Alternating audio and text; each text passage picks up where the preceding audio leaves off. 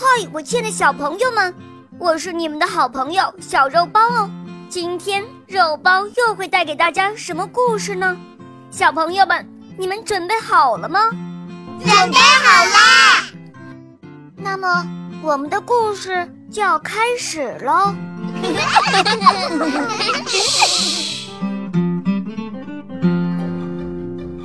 悟空为了救唐僧，打死了白骨精假扮的三个人。唐僧一气之下，把悟空赶回了花果山。悟空回到花果山，重新当上了猴王，每天过得逍遥自在。那唐僧呢？唐僧赶走悟空后，师徒三人继续向西走去。走着走着，师徒三人的肚子饿得咕咕直叫。唐僧说：“八戒，一天没吃饭了，你去找些吃的来吧。”于是师徒三人在长着松林的山丘前停下来休息。八戒拖着钵盂去找吃的，可是走了十多里也没有看见一个人家，他这才想起悟空的好处。八戒想回去，又怕唐僧责怪他，只好钻进草窠里呼呼大睡。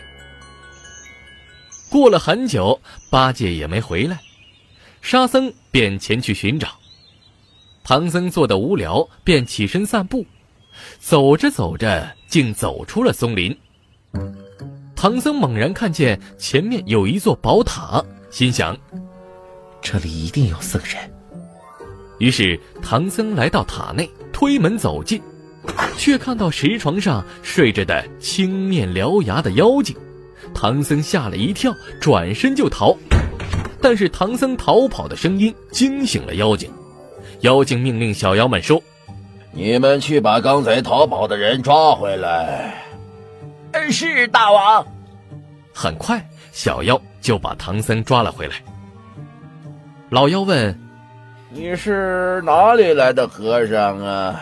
要到哪里去啊？”“啊？”唐僧害怕的说：“我是东土大唐来的和尚，要去西天取经，希望你们可以放了我。”不然，我的两个徒弟一定会找上门来。哈哈哈！儿，我正要吃你，你倒送上门来了。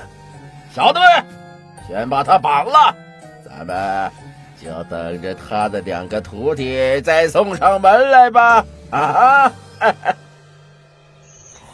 不是，呃，好吃，再来一碗。沙僧循声走去，竟然在草窠中看到了在说梦话的八戒，于是生气地揪着八戒的耳朵，把他叫醒。二人回到林中，却发现唐僧不见了。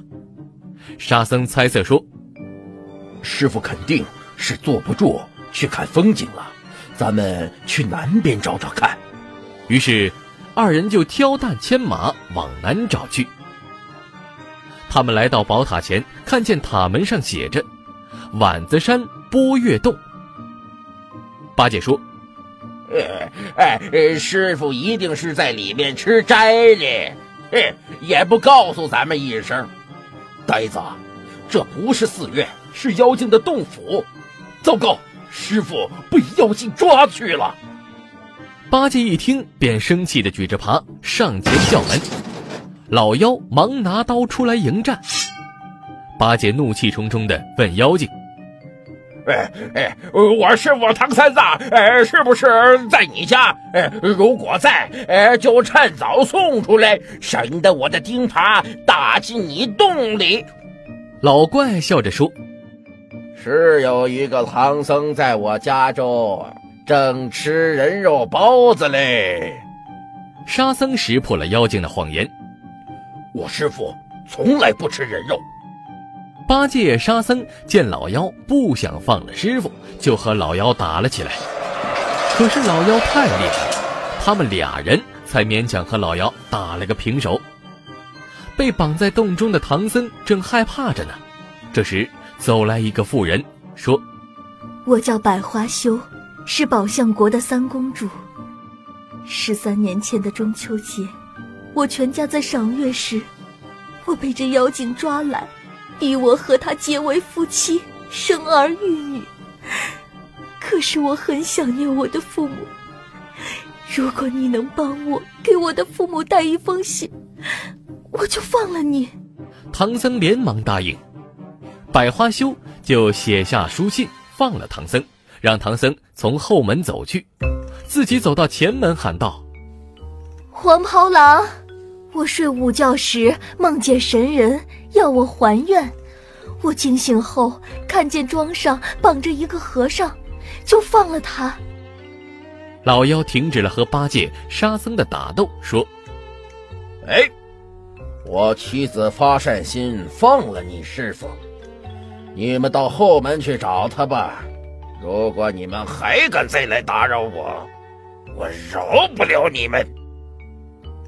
八戒和沙僧慌忙绕到后门，从荆棘窠里找到唐僧，师徒三人继续向西行去。亲爱的小朋友们，今天的故事就讲到这儿了。更多精彩的故事，请搜索“肉包来了”，加入我们吧！